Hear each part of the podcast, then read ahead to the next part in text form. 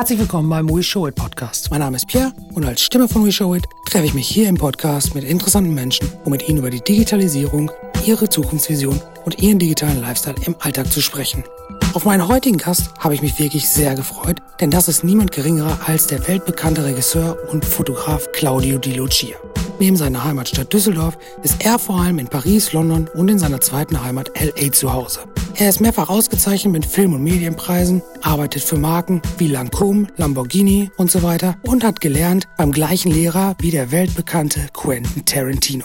Doch als ob das nicht genug wäre, hat er mal ganz nebenbei noch die DLC Academy gegründet, wo er sein Wissen an die nächste Generation weitergibt. Großer Unterschied hier, kein starres Lernen, sondern praktisches Arbeiten an echten Projekten und das weltweit. Da er E-Scooter gerade die ganzen Straßen einnimmt und Claudio anscheinend noch ein bisschen Zeit und Muße hatte, gönnt er sich mit seinem Startup Scoot Me auch noch ein bisschen Innovation und Klimaschutz. Warum er vor allem für emotionales Storytelling brennt, wie ein schwerer Unfall sein Leben veränderte und warum die Familie immer an erster Stelle steht, das erzählt er uns im aktuellen Podcast. So, Intro zu Ende, viel Spaß beim Hören. Der We Show It Podcast.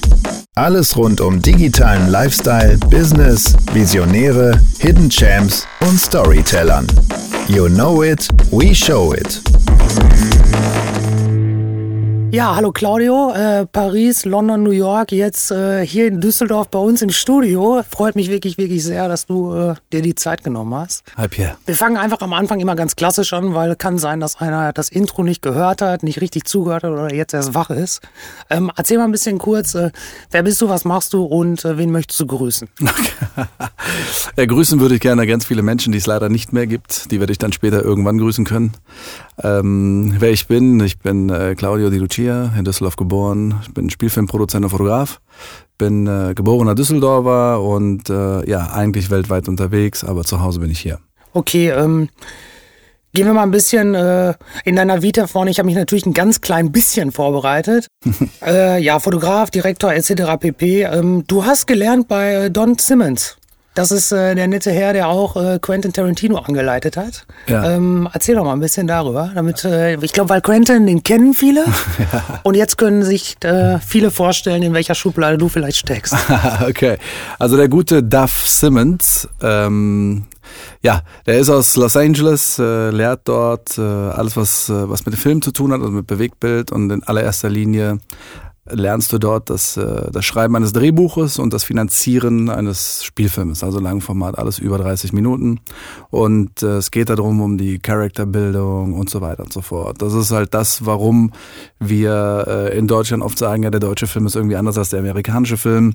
Und es hat halt ganz spezielle ja, Charakterbeschreibungen, die unterschiedlich sind, mal neben der Aufnahmetechnik und dem Licht und so, was da noch eine Rolle spielt, aber die Art und Weise, wie erzählt wird, worauf ein Fokus gelegt wird, wie hoch die Hürden sind, wie hoch die Fallhöhen sind, das sind alles Dinge, die ich von Duff gelernt habe, die man natürlich bei so Leuten wie Quentin Tarantino, auch Michael Jackson, Bruce Willis und wie sie alle heißen, haben alle bei ihm gelernt. Ähm, der natürlich sieht, dass es dort einen Unterschied gibt. Wie kam das, dass du, äh, fangen wir mal ein bisschen, oder das musst du ja natürlich erzählen, ähm, so ein bisschen dein Werdegang vom, ich sag's jetzt mal, äh, Kind bis hin äh, nach L.A. Wie kommt man äh, von hier nach L.A. und wieder zurück? Ja, also technisch gesehen ist es, glaube ich, klar, wie man da hinkommt, ja. aber äh, emotional und werdegangmäßig äh, ist die Kurzform von einer recht langen und intensiven Geschichte die, dass ich ja, in Düsseldorf geboren worden bin, habe hier die Realschule besucht, bin hier gnadenlos auch in der neunten Klasse sitzen geblieben. Äh, das wird dann später vielleicht nochmal wichtig für den weiteren Werdegang. Und äh, wollte studieren, habe schon immer fotografiert und äh, gezeichnet, habe früher sehr viel gesprüht auch. Und ja, ich wollte halt, wie gesagt, äh, Fotoingenieurwesen in Köln studieren und meine Eltern fanden das nicht so prickelnd und sagten, okay, du und Studium, das wird nix, mein Freund. Äh, Was haben die klassisch gemacht? Meine Eltern, äh, du, wir kommen aus Italien, Okay. dies, das. nee, nicht dies, das, aber es war halt in der Gastronomie verankert. Und äh, ja, ich habe zum Glück nie den Fable zur Gastronomie mhm. wirklich gehabt. Heute sage ich zum Glück. Und ich wollte halt unbedingt das Studium machen und meine Eltern sagen, okay, wenn du studieren willst, dann musst du aber vorher eine handwerkliche Ausbildung machen. Und äh, so bin ich zum gelernten Gas- und Wasserinstallateur geworden und habe in äh, Deutschland und in Italien meine Ausbildung gemacht und auch dort komischerweise, es hat mir unfassbar viel Spaß gemacht, habe in einer Düsseldorfer Firma gearbeitet und habe dann direkt danach dann das Studium anfangen können. Ja, und so kam das Ganze. Und dann äh, eigentlich war dann das Studium der ausschlaggebende Punkt, warum äh, all das passiert ist, was heute so interessant klingt, weil während des Studiums war das Pflichtpraktikum, das habe ich in der Düsseldorfer ganz kleinen Agentur gemacht und äh, ähm, da kam der erste Kontakt zu meinem ersten großen Kunden, der sich dann später noch viel größer etabliert hat. Das war L'Oreal.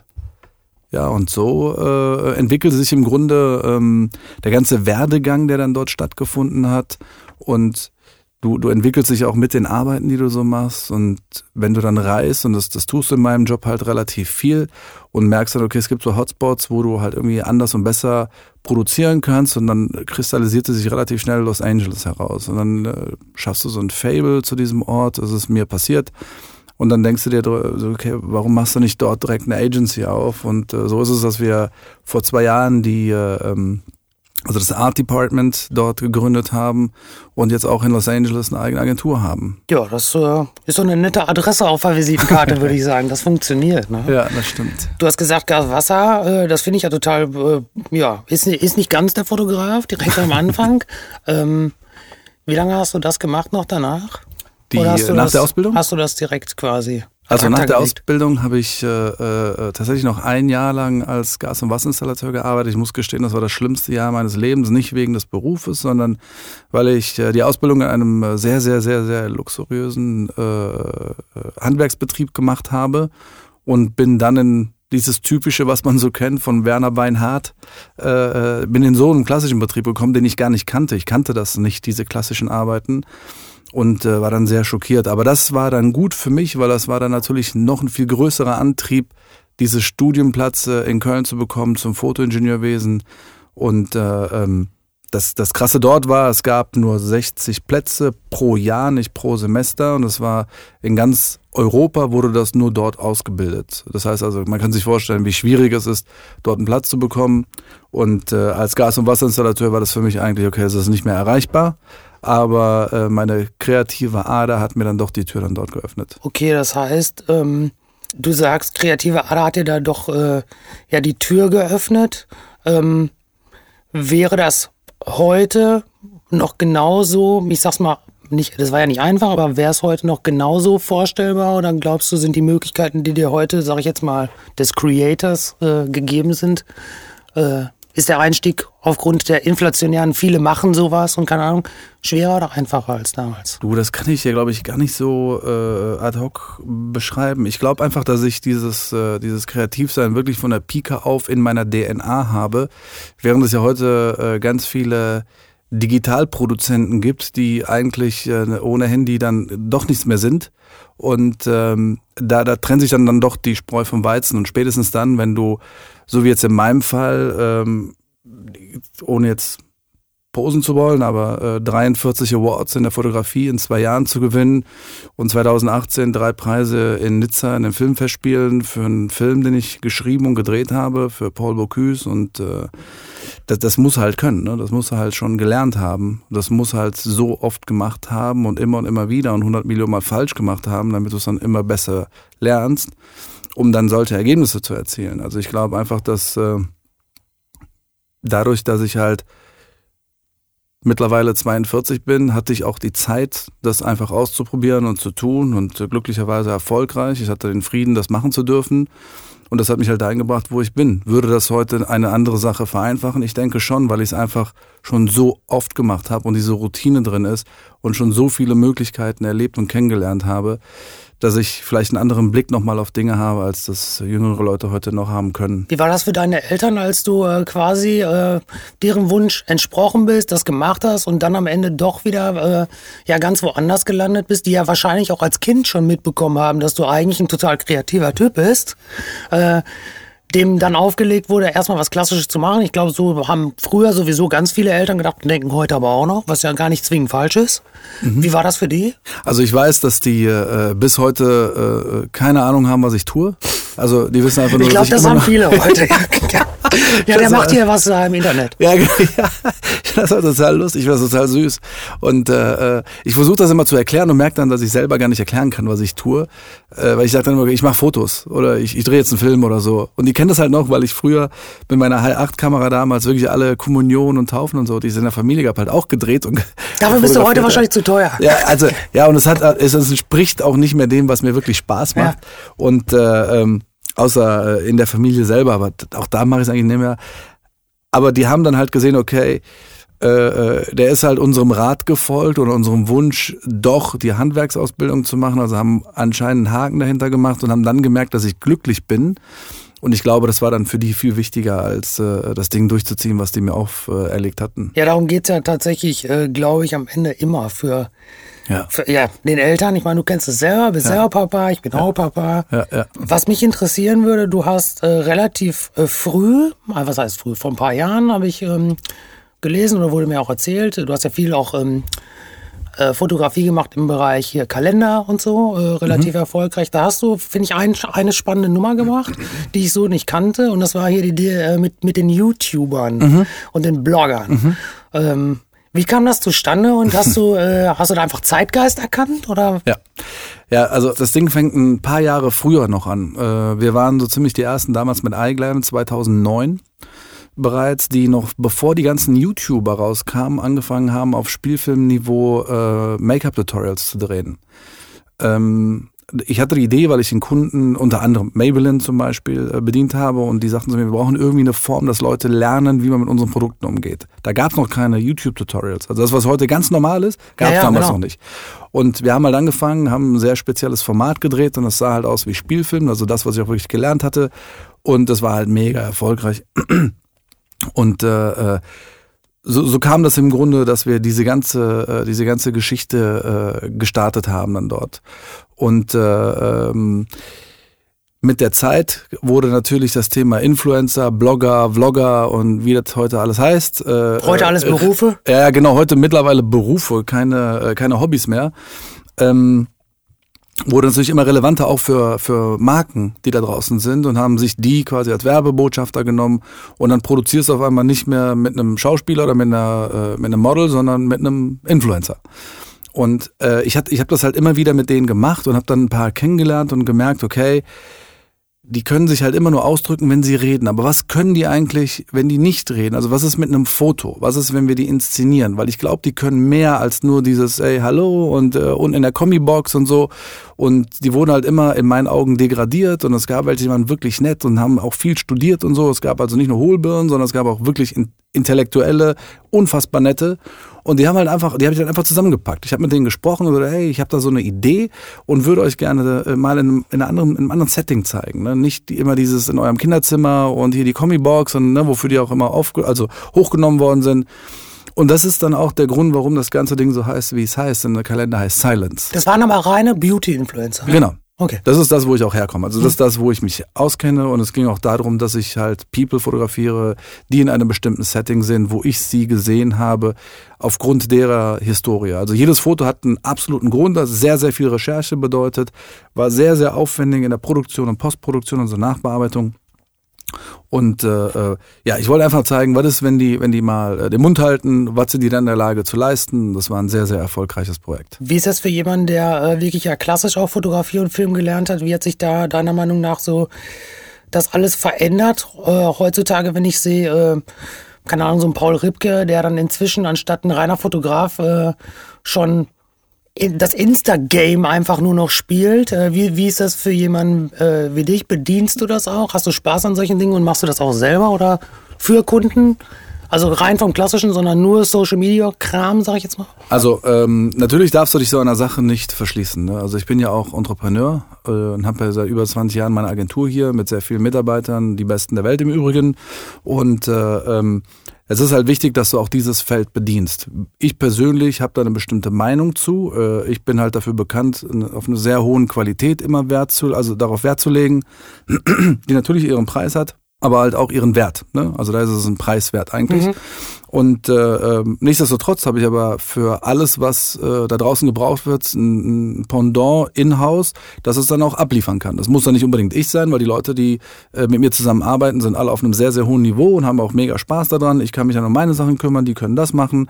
Also wir, wir bilden das schon ab, aber das ist jetzt für mich privat und persönlich nicht der erste Stellenwert. Für mich ist wirklich eine Sache, die, die muss intellektuell sein, die muss Spaß machen und die muss ein bestimmtes Niveau haben, weil nicht umsonst habe ich mein Leben dieser Sache gewidmet, um dann am Ende so etwas zu machen. Wie spielst du selber mit in diesem Spiel? Ich selber ähm, muss Also als Person, ne? Genau, genau, genau das habe ich auch so verstanden. Ich selber spiele da äh, äh, tatsächlich auch mit, aber äh, habe da professionelle Hilfe an meiner Seite die mich jeden Tag berät und mit mir quasi meinen Tag äh, durchlebt. Und äh, äh an dieser Stelle Grüße an den Sascha. Ja, hallo Sascha, wir winken hier mal. Sascha, hallo Sascha. Sascha, winke, winke. Ja. und äh, ähm, ja, der das halt alles Milliardenmal besser kann als ich. Aber äh, ich sehe das dann auch wieder so, dass da gibt's immer Profis für, die das halt besser können. Also warum soll ich das dann machen? Ich mache lieber das, was ich kann und ziehe dann das Schiff mit meinen Möglichkeiten, während andere das Schiff dann mit ihren Möglichkeiten ziehen und gemeinsam sind wir halt doppelt so schnell. Darf man in diesem Schiff äh, auch mal in deine private Kabine gucken oder nur in die Business-Kabine? Absolut.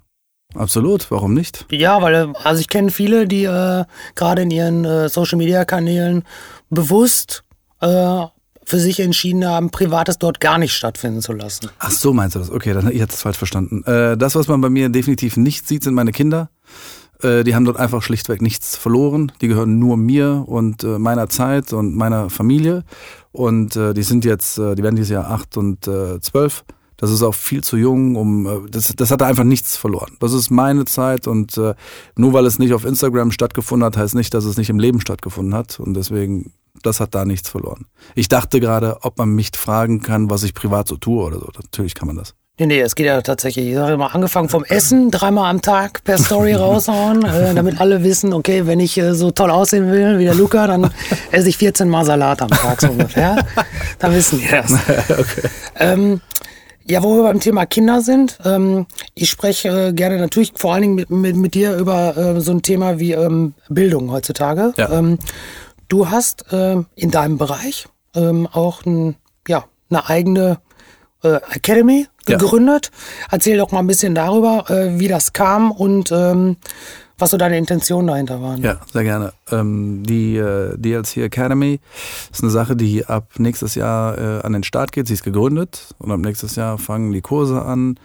Ähm, die Intention dahinter kam im Grunde dadurch, dass ich immer öfter gefragt wurde, kannst du mir nicht erklären, wie du da das Licht gesetzt hast? Kannst du mir nicht erklären, wie du da die Kamera einstellst? Kannst du mir nicht erklären dies und das und jenes?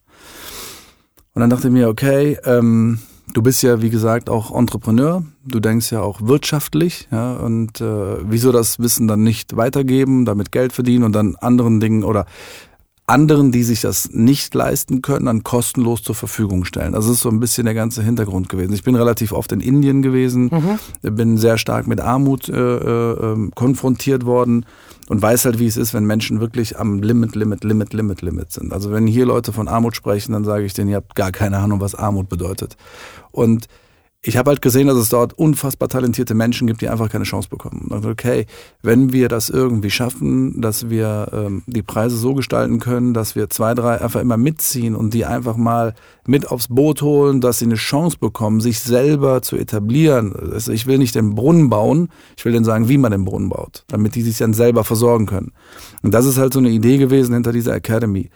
Der Aufbau der Academy, da gab es jetzt gerade auch einen schönen Bericht über die ganze Geschichte ähm, in, in der schönen Zeitung, ähm, ist die Idee dahinter war zu sagen, okay, wenn die wenn die Academy für meine Kinder später wäre, wie müsste sie aufgebaut sein? Also ich habe sie genauso aufgebaut, wie ich sie eigentlich für meine Kinder mir gewünscht hätte. Mit Weitblick auf heute oder auf wenn deine Kinder in zehn Jahren das machen würden? Nee, heute. Ich, das geht schon um heute, weil ich hm. weiß nicht, wohin das jetzt genau, wirklich. Äh, äh, das wäre dann schön Malerei. Vision, ja, ja. Genau, und das, das mache ich nicht. Ich bin dann schon Realist, weil das hat auch mit Geld zu tun und will dann sehen, okay, wenn heute, was ist der große Unterschied? Und es gibt einen sehr, sehr großen Unterschied, der glücklicherweise auch aufgegangen ist. Und zwar die äh, Academy ist halt vom ersten Tag an absolut praxisbezogen. Das, was ich nicht verstehen kann, ist, wenn man für eine Schule bezahlt und du Arbeiten machst, die keinen Menschen interessieren.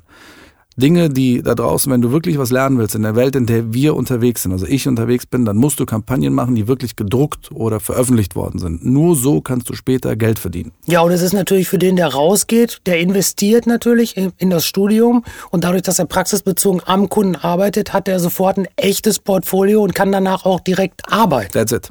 Ja. Wenn du dich irgendwo bewirbst und du zeigst, ey, ich habe, guck mal, wie toll ich Gläser fotografieren kann, aber nur das war dein Glas von zu Hause, dann sagt er, aber das ist ja gar nicht eine Kampagne gewesen, das war ja gar keine Werbe. Der, der Kunde kann sich damit nicht identifizieren und hat sofort einen ganz anderen Stellenwert, als wenn das ein Foto ist, das er irgendwie woher kennt, ja, von irgendeiner Internetseite, von irgendeiner Broschüre, von irgendeiner Out-of-Home-Kampagne, aus einer TV-Geschichte. Und das, was wir halt machen, ist, weil wir halt in den ganzen Dingen drinstecken und das unser Daily Business ist der Hauptagentur, bekommen die halt einen, einen, Einblick in echte Kunden mit echten Jobs, wo die sich wirklich im Pitch auch für bewerben müssen, ja, und haben natürlich dann auch das Glück, dass wir mit Kunden in Paris zusammenarbeiten. Wir arbeiten mit Kunden wie Danone zum Beispiel in, äh, in Madrid ähm, und Barcelona. Dann haben wir unsere Agentur in Los Angeles. Das heißt also, du lernst das ganze Thema wirklich weltweit unter verschiedensten Voraussetzungen, so wie das wahre Leben am Ende dann auch sein wird, wenn du im Job einsteigst. Ja, das ist ein ganz großes Problem, das auch schon in der normalen Schule äh, völlig falsch, meiner Meinung nach, angegangen Die normale wird. Schule hat, hat, ist total unzeitgemäß. Ja, weltfremd. Ja, sie ist, äh, wenn man sie, wenn man sie zeitlich betrachtet, ist die Schulform, die aktuell draußen ist, äh, äh nach der Industrialisierung quasi gebaut worden.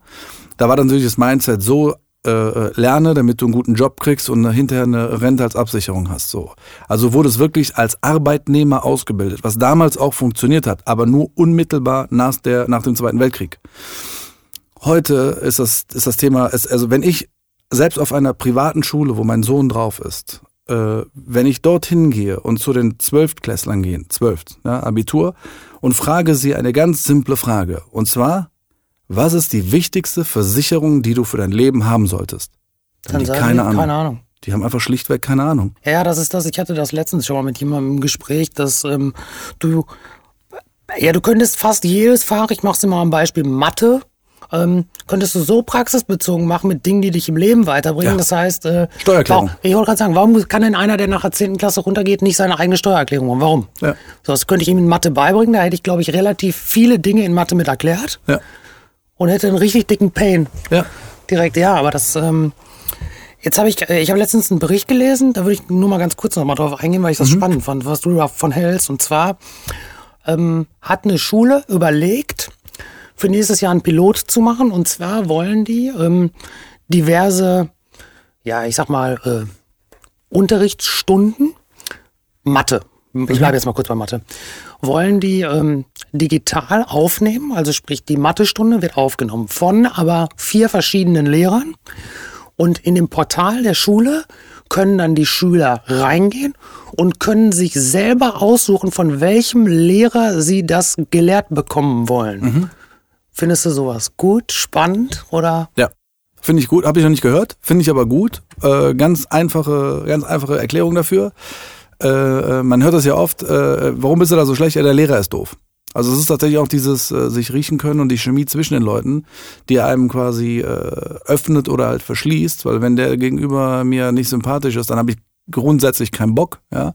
Und ich glaube, dass Lehrer, ich sehe das bei meinen Kindern selber, es gibt halt wirklich Lehrer, da sind meine Kids wirklich gut, weil die sagen, das macht einfach Spaß, der macht das cool und irgendwie bababab, ne? Und andere, die eigentlich ein viel einfacheres Fach haben, da losen die ab, weil die sagen, ich habe gar keine Lust auf den, der ist immer so komisch und ich mag den nicht und dann, dann wird das abgesperrt, noch bevor es stattfindet. Und ich glaube, das, was du gerade sagst, das kann absolut helfen. Ich habe das gar nicht gehört, ist gut. Ja, also, also ich, ich fand es total spannend, weil äh, ja genau deswegen. Ich habe mich aber trotzdem hinterher nochmal, als ich das gelesen habe, nochmal gefragt, Jetzt nehmen wir mal an, da gibt's vier Lehrer und äh, da gibt's natürlich wahrscheinlich einen, der ist total cool. Da gucken von 100 Schülern 70 das. Mhm. Und dann gibt's vielleicht auch wirklich diese, diese eine Frau Müller, die irgendwie keiner mag, weil sie total oldschool ist. Und die hat dann so ein View. Mhm. Wie fühlt die sich und wie bewertet dann quasi die Schule sowas? Ja, aber dann muss ich mir leider die Frage stellen, wie kann das sein? Dann muss doch die Frau Müller sich doch mal Gedanken machen, ob das, was sie tut, auch richtig ist, wie sie es tut. Offensichtlich ist es nicht mehr richtig, nicht zeitgemäß, nicht angemessen, irgendwas. Das ist ja nur ein Resultat. Das ist ja das Ergebnis von irgendetwas. Ja, ja, deswegen finde ich die grundsätzliche Sache ja auch gut, weil es ist gefühlt wirklich nochmal wie ein AB-Testing mhm. und es zeigt dir, glaube ich, auch relativ schnell und zeitgemäß, ähm, wie kann ich Dinge verbessern, anders angehen, wen muss ich da hinstellen, um maximal Brain-Erfolg zu erzeugen. Ähm, das ist vielleicht von Schul zu Schulart dann auch nochmal, ich sage jetzt mal Realschule, Gesamtschule, Hauptschule vielleicht auch nochmal anders.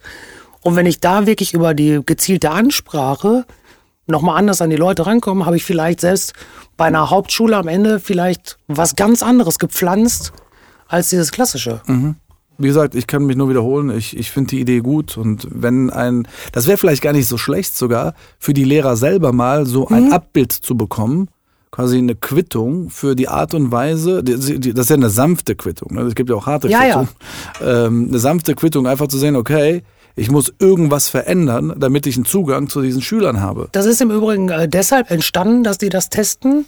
Ähm, da kann ich gleich einen schönen Bogen ausschlagen, weil wir haben ja heute Freitag, heute ist der Friday for Future, weil wir nehmen heute an Freitag aus, wir strahlen aber am Montag aus. Ähm, äh, das ist dadurch entstanden, dass die, äh, dass die Kids, ja wie das heute so ist, Hashtag äh, Hate Speech, so ein bisschen abgelästert haben über Lehrer halt im, äh, in den sozialen Medien. Und die Schule hat sich halt überlegt, wie, wie, wie kann ich da entgegentreten? Was kann ich denn da mal proaktives, innovatives mal machen? Mhm.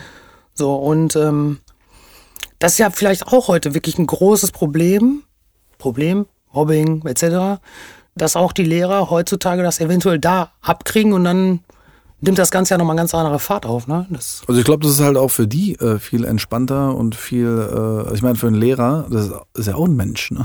Ja, und es ist eine, irgendwie eine Closed Community und da darf dann vielleicht, ich sage jetzt mal, natürlich muss da irgendwie ein bisschen die Wortwahl gewahrt werden, aber die haben ja dann tatsächlich die Möglichkeit zu bewerten, da was zu sagen und da wird natürlich in diesem Testlauf auch wirklich darum gebeten, offen zu sein. Mhm. Und ich glaube, dass der, der verärgert ist, da äh, ja, nicht den Profilierungsdrang hat, da irgendwelche Schimpfwörter zu schreiben, sondern da vielleicht aber trotzdem auch sagen kann, ja, Frau Müller, das ist nix. Mhm. Aber auf eine Art und Weise, wo die ihre Schlüsse daraus ziehen kann. Ja, weil so wie du gerade richtigerweise sagst, was natürlich, wenn du in einem Klassenverband bist, hast du natürlich auch noch die Energie deiner Außenstehenden, die dich dann zu irgendetwas treiben, was du vielleicht hinterher bereust. So gesagt ist gesagt und es kommt bei dem Rezipienten an und wie sie sich dann fühlt oder er sich dann fühlt, kann man sich vorstellen, das ist alles andere als cool. Ja?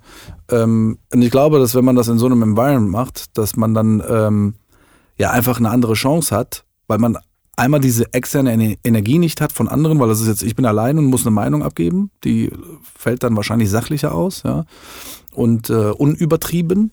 Und äh, mein, also derjenige, der dann quasi diesen Unterricht gehalten hat, der wird dann nicht abrupt mit irgendwas konfrontiert, sondern wenn er quasi das Review macht von dem Ganzen, erwartet er ja schon etwas. Er geht also quasi ganz anders, auch emotional, in diese Geschichte hinein. Ich glaube, das ist einfach gesünder. Was hältst du allgemein von, ich sage jetzt mal, da geht ja der Trend auch gerade hin, von, von äh, digitaler Wissensvermittlung? Oh, sehr gut, sehr viel. Ich habe, äh, deswegen sagte ich ihm, es ist wichtig, dass ich erzähle, dass ich die neunte Klasse wiederholt habe, weil ähm, ich habe 2018, äh, also auch letztes Jahr, äh, mein MBA-Studium in Oxford abgeschlossen.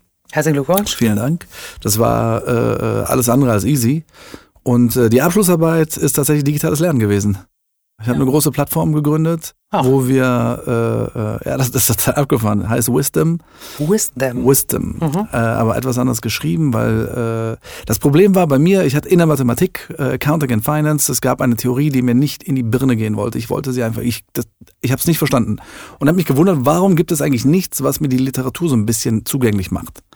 Und habe dann angefangen, so, ein, äh, so einen Kurzfilm zu schreiben, wie ich mir das vorstellen würde, nachdem ich es dann irgendwann verstanden hatte äh, wie das dann sein sollte. Rausgekommen ist äh, äh, eine große Plattform, äh, an der wir gerade auch arbeiten übrigens, mit, zusammen mit den größten Universitäten weltweit wo wir auf Animationsbasis äh, für die, äh, also wie so wie so Netflix im Grunde, mhm. Themengebiet aufgeteilt, die Literatur erklären, so dass ein Prinzip dir als Video dargestellt wird, irgendwas zwischen ein und drei Minuten, um die klassische Literatur Nee, die Literatur, die du brauchst zum Lernen. Ne? Okay. Also es geht mir nicht um das geschriebene Wort, sondern Mhm. Mathematik, Finance, äh, Algebra, was auch immer das Okay. da gibt. Ne?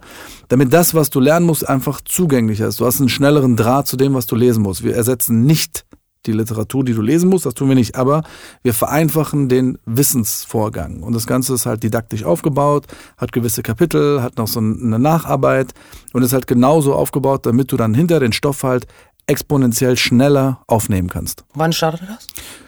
Das ist Oder sehr, geplant, sehr viel. Also wahrscheinlich irgendwas um 21, 22. Okay, das heißt, wenn ich jetzt die äh, Webseite buchstabieren würde, würde man da noch nichts finden. Nee.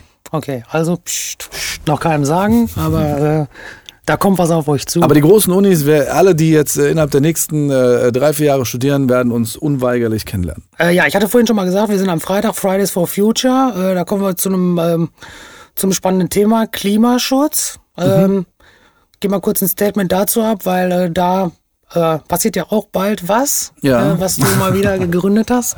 Aber deswegen erstmal globaler. Ja, also ich bin ein großer äh, Leonardo DiCaprio-Fan, was äh, Umwelt angeht. Ich finde es halt Wahnsinn, wozu er seine Popularität einsetzt und habe halt äh, sehr, sehr viel auch gelernt dort und ich finde es halt crazy, allein der Gedanke, dass es halt äh, äh, ja die beiden Polkappen in absehbarer äh, Zukunft eventuell nicht mehr geben kann oder wird, äh, das ist für mich un undenkbar. Also nicht nur, was es alles bedeutet, was da mit dem Klima passiert und dass wir wegradiert werden, also aber allein, wenn man sich jetzt mal die Historie dieses Planeten anguckt, äh, wie kurz das Projekt Mensch eigentlich auf diesem Platz war und in dieser kürzesten aller möglichen Zeiten den größten aller möglichen Schäden äh, hinterlassen hat. Das ist einfach Wahnsinn. Also für mich ist das Projekt Mensch gestorben mit der Geburt. Als das Projekt Mensch gestartet wurde, war es zum Scheitern verurteilt. Und das ist halt, warum reden wir über, über, über Klimatisierung? Also, wenn es nur Tiere gäbe, hätten wir das Thema nicht. Also, das ist doch schon, das ist doch schon crazy, oder? Gu gute Frage. Unterhalten sich Tiere auch über Klimaschutz? Ich glaube, sie müssen es gar nicht. Weil es, es tangiert sie nicht, weil sie das, weil sie das in Frieden mitmachen und es nicht kaputt machen, weil sie irgendwas erreichen wollen, was kein Mensch braucht.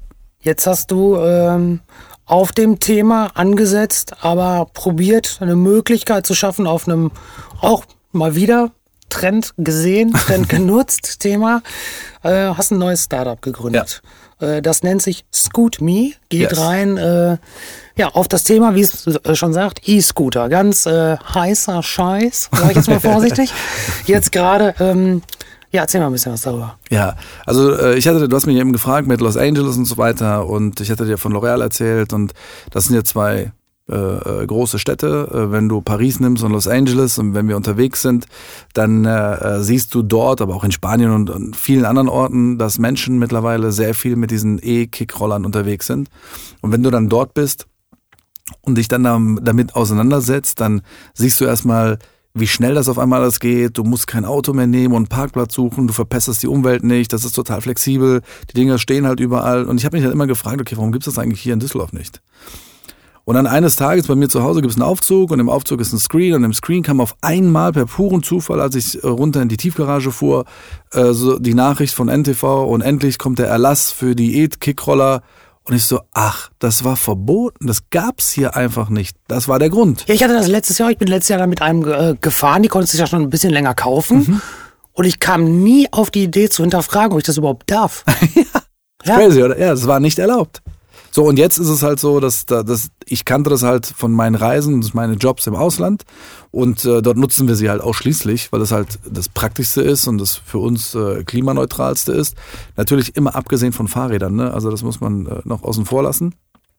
Aber ähm, das war halt das Thema, wo, äh, ähm, äh, wo wir dann hier angesetzt haben, gesagt, okay, wir haben die Chance, hier ein First Mover zu sein. Und äh, ähm, die Idee war dann wirklich sagen, okay, wir, wir, wir kommen nicht aus diesem Geschäftsbereich. Also macht es gar keinen Sinn, hier groß und global zu denken. Nee, wir äh, Düsseldorfer für Düsseldorfer mit einem Düsseldorfer Brand und für die Hood und das, das wollen wir starten, das wollen wir machen. Und so kam dann Scoot Me. Ist ja ein, wird, wird ja, äh, ja quasi ein, ein Scoot-Sharing, Ja. ne, wenn ich das so richtig verstanden habe. Also, Yes. ähm, soll, das ein, äh, soll das ein vereinfachter Einstieg sein äh, vor dem Kauf, damit die Leute das erstmal testen? Oder was ist so die Intention des Scoot-Sharings? Also Scoot-Sharing ist im Grunde äh, das Pendant zum äh, Car-Sharing Ah, oder Bike-Sharing oder äh, ja, alles, was du halt irgendwie sharen kannst, äh, App-basiert. Da in dem Fall ist es das, ist das Geschäftsmodell das gleiche, hingehen, äh, QR-Code fahren und dann irgendwann wieder parken. Ähm, aber die Idee dahinter war einfach die, also diese, diese Lebensfreude, die du damit hast, das ist eine, einfach eine andere Art der Fortbewegung. Also es ist halt anders als Fahrrad vom Gefühl her. Es ist sowieso anders als äh, ein Eddy. Und äh, also die- diese Roller, die es da gibt, ne, äh, die Mofas. Ähm, und es ist äh, schon mal ganz anders als ein Auto. So, und das ist halt so, das, wo ich sage, okay, das ist ein ganz anderes Lebensgefühl und das ist mal was Neues, was man rausbringen kann.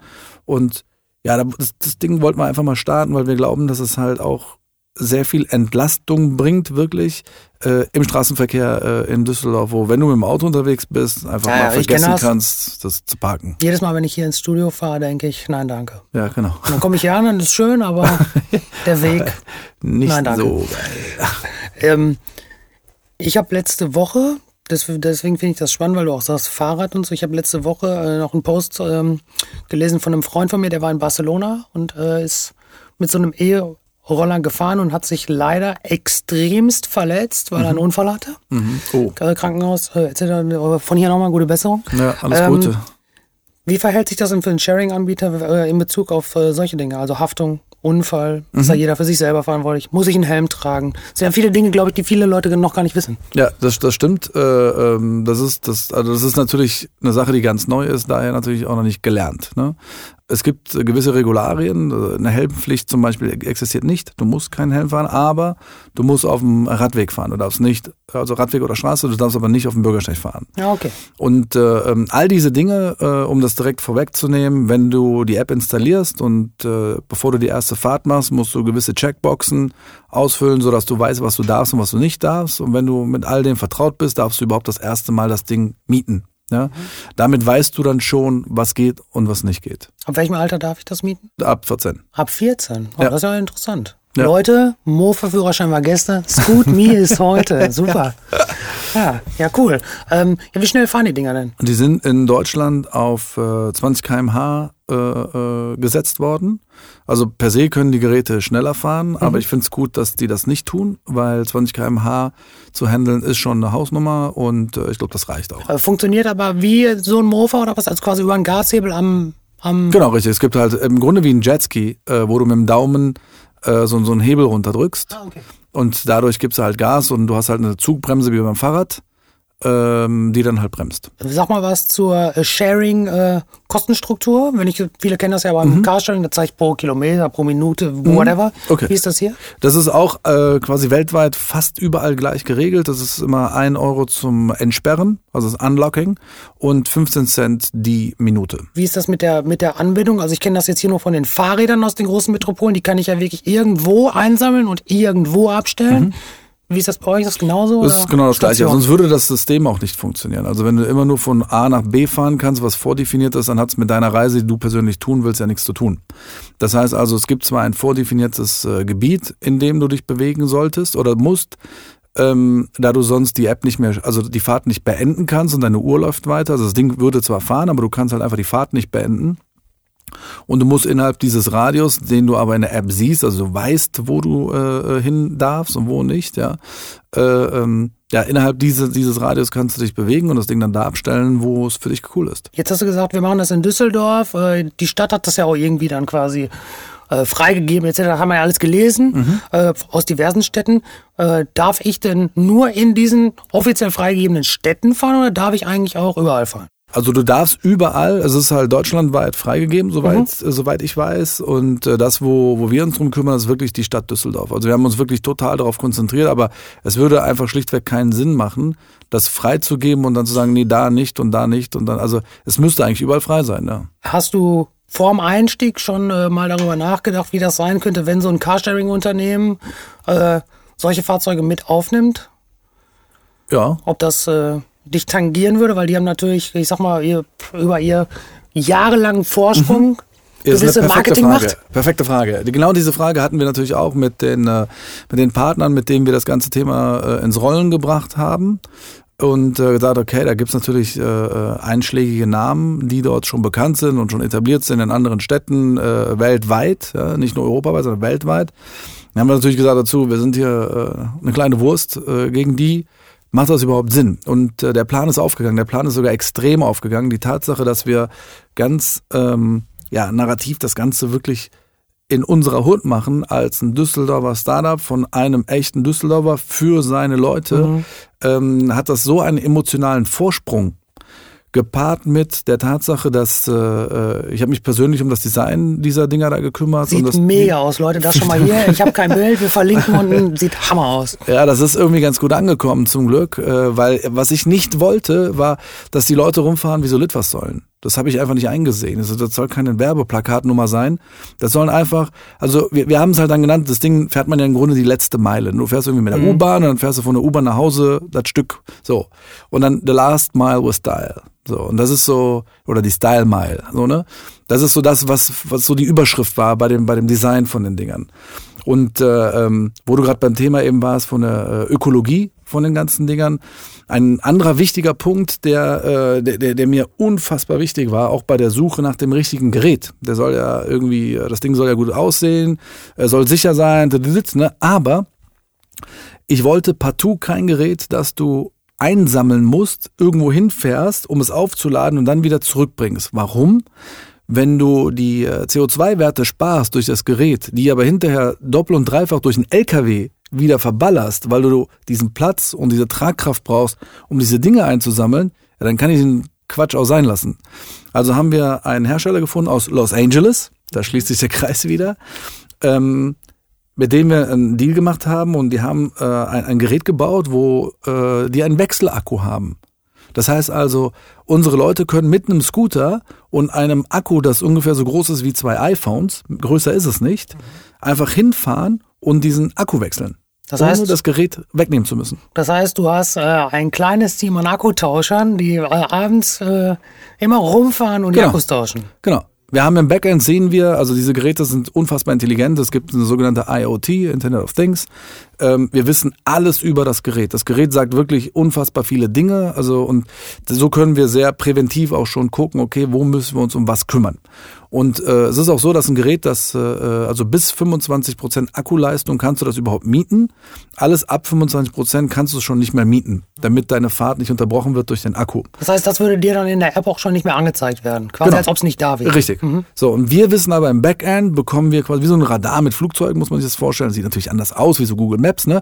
Wir sehen aber, wo die, äh, wo die unsere äh, Scoots sind, die äh, einen frischen Akku brauchen. Und dann fahren wir mit den Elektrorollern und einem Rucksack der halt nichts wiegt, raus, frische Akkus, tauschen und wieder zurück. Du sagst, die Dinger können sehr viel. Jetzt komme ich mal ganz kurz auf ein Thema äh, Datenschutz. Ja. Ähm, theoretisch leist du dir jetzt einen Scooter mhm. und fährst damit deine einschlägigen Wege. Jetzt sage ich mal rein technisch gesehen, könntest du ja mit Sicherheit den ganzen Weg tracken und das einer Person zuordnen. Macht ihr das oder macht ihr das nicht? Das macht die Software automatisch nur allein mhm. aus äh, äh, versicherungsrechtlichen Gründen. Okay. Weil wenn ein Gerät wegkommt, beschädigt wird und mhm. so weiter, wie bei einem Mietauto oder wenn, du musst ja wissen, wo war das Gerät. Oder wenn dir jemand sagt, äh, ich kann das Ding nicht entsperren oder mein Soft meine Software funktioniert nicht, dann können wir zumindest sehen, fährt dieses Ding oder also wirst du angelogen oder nicht. Ja?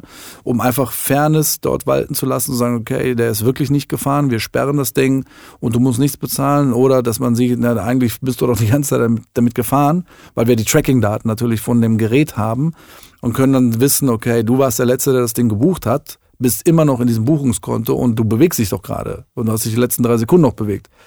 Und so kannst du dann quasi verifizieren, ob das stimmt oder nicht, was dann dort äh, gesagt wird. Werdet ihr diese, ich sag's jetzt mal vorsichtig, ja. äh, anonymen Daten ähm, marketingtechnisch nutzen? Nein. Das sagen wir auch in allen Interviews und den ganzen Leuten, die sich gerade schon anmelden. Das ist bei uns ganz, ganz, ganz wichtig. Mhm. Ich kriege immer einen Rappel, mhm. wenn meine Daten für irgendeinen Quatsch benutzt werden. Sowas gibt es nicht. Nee, weil ich stelle mir jetzt gerade vor, okay, du trackst jetzt mal drei Monate, das ist die meistgefahrenste Strecke. Hier würde sich ja lohnen, ein Streuplakat aufzustellen.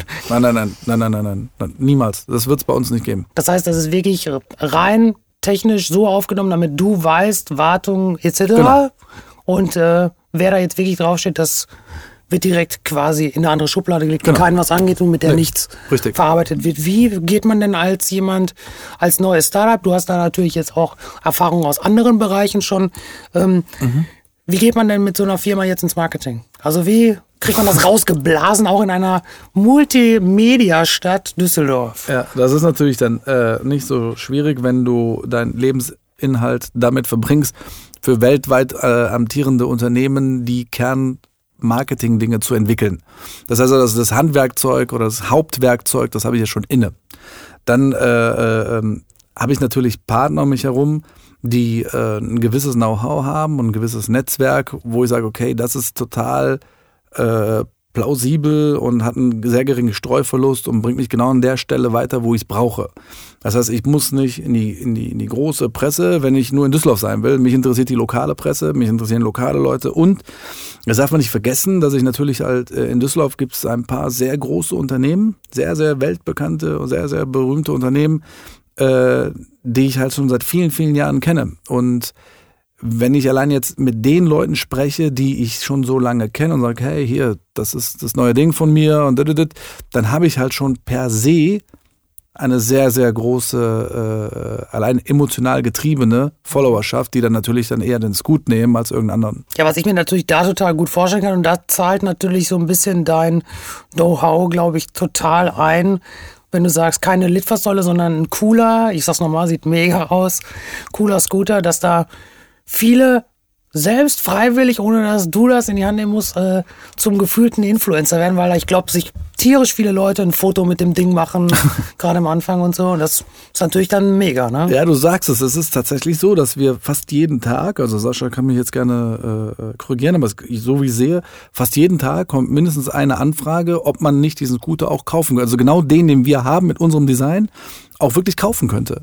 Kann man das? Nein, kann man nicht. Noch nicht. Okay. Ähm, es wird natürlich irgendwann so sein, dass die Scooter, die du äh, aus dem Verkehr ziehst, nicht weil sie kaputt sind, sondern weil sie einfach besser wären zu erneuern, äh, die gehen dann quasi in den nächsten Weg, weil sie sind halt immer noch perfekt, aber sie müssen versicherungstechnisch lieber erneuert werden.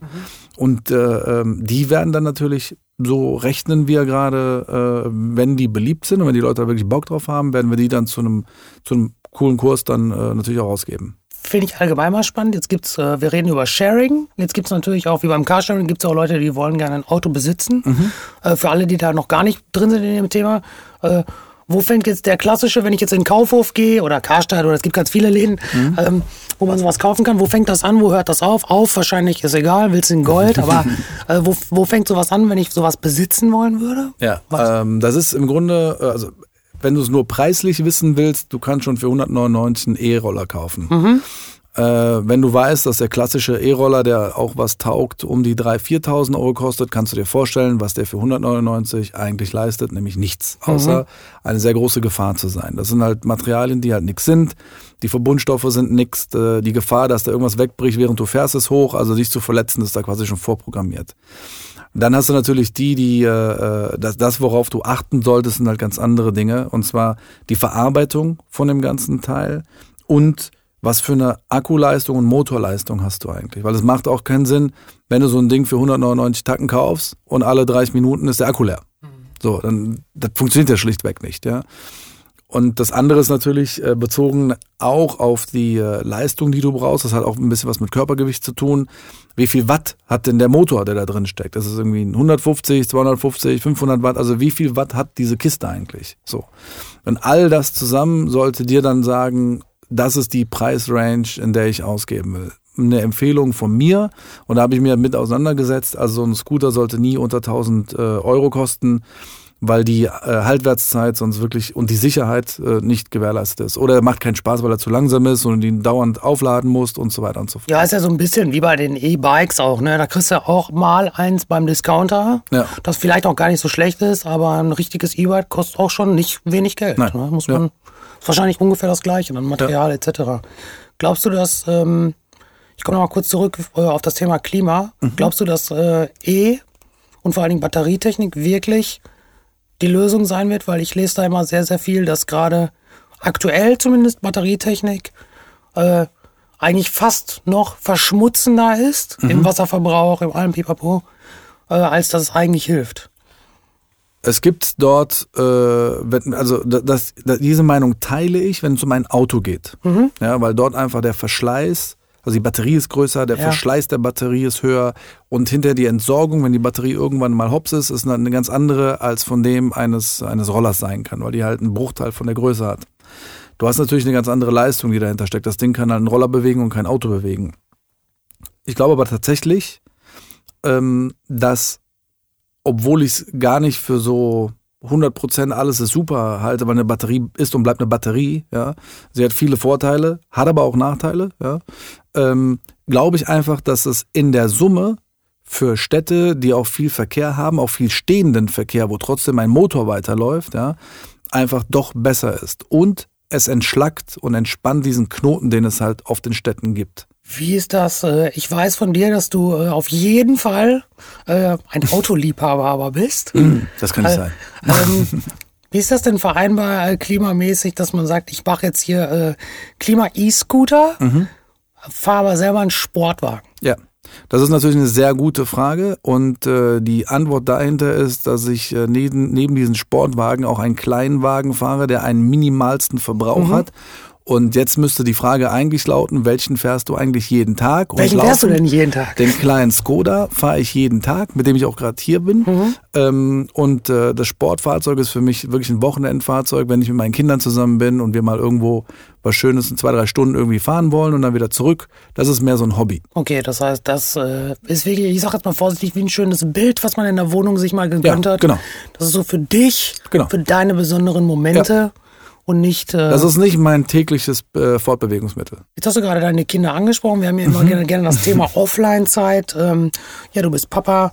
Ähm, in deinem ganzen äh, von hier nach dort reisen, überall online sein, immer digital und 24-7. Ähm, wie nimmst du dir Auszeit und was machst du da und wie optimierst du dich vielleicht auch selber, dass du so funktionierst, wie du funktionierst? Okay. Also für mich wichtig ist, äh, meine Zeit in Italien zu sein, die zum Beispiel morgen wieder beginnt. Ich bin morgen wieder äh, äh, an der Amalfiküste bei mir zu Hause für eine Woche. Da wird es auch kein Handy geben, das ist dann einmal am Tag. Den Rest der Zeit bin ich äh, mit der Family draußen in der Natur und da interessiert mich auch schlichtweg nichts anderes. Ähm, es gibt eine Telefonnummer, die haben zwei Leute, die, wenn das Telefon klingelt, ist wirklich was Wichtiges und äh, mehr passiert da nicht. Wenn ich hier bin, funktioniere ich, indem ich halt alle diese digitalen Dinge benutze, weil ich sie brauche, um arbeiten zu können. Und es muss, ich muss gestehen, wenn ich dann hier bin, macht mich das dann aber auch glücklich. Ich brauche das dann auch. Ähm, brauche aber genauso auch diesen, diesen, diesen Gegenpol, äh, diese Auszeit, um dann auch weg zu sein, um halt wieder zu rechargen. So, nennen wir es mal so. Gibt es denn irgendwas, wo du sagst, ähm, ich finde eine spannende Frage. In dem Zug ist immer, gibt, gibt es irgendetwas, das du in den letzten Jahren gelernt hast oder was du gerade aktuell lernst, was du erstens nicht so gut kannst und wo du dich mit selber optimierst? Also sprich von, von der Ernährung über, keine Ahnung. Letztens im Podcast hatten wir jemanden, der sagte, äh, ich stehe morgens auf, ich mache folgende Atemtechnik und ein Glas Wasser morgens und all solche Sachen. Ähm, ja, äh, äh, äh, ja, ich habe in, in, in der Tat äh, vor kurzem mit etwas angefangen, ähm, weil ich das vernachlässigen musste aufgrund eines sehr schweren Unfalls, den ich hatte. Ich habe jetzt äh, angefangen mit, äh, mit einem sehr engen Freund und meinem Manager und, und hier anwesenden Sascha. Hallo Sascha. Hi Sascha, winke, winke.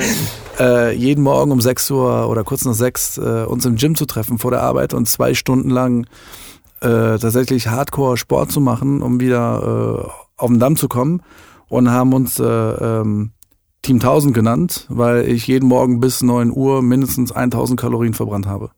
Ja, das äh, ist eine Ansage. Da wird jetzt meine Frau, wenn die zuhört, sagen: Ja, Junge, such dir auch einen Sascha. Ja. Ähm, das, das, äh, jetzt bin ich gerade tatsächlich einmal so ein bisschen raus. Jetzt müssen wir einmal kurz schneiden.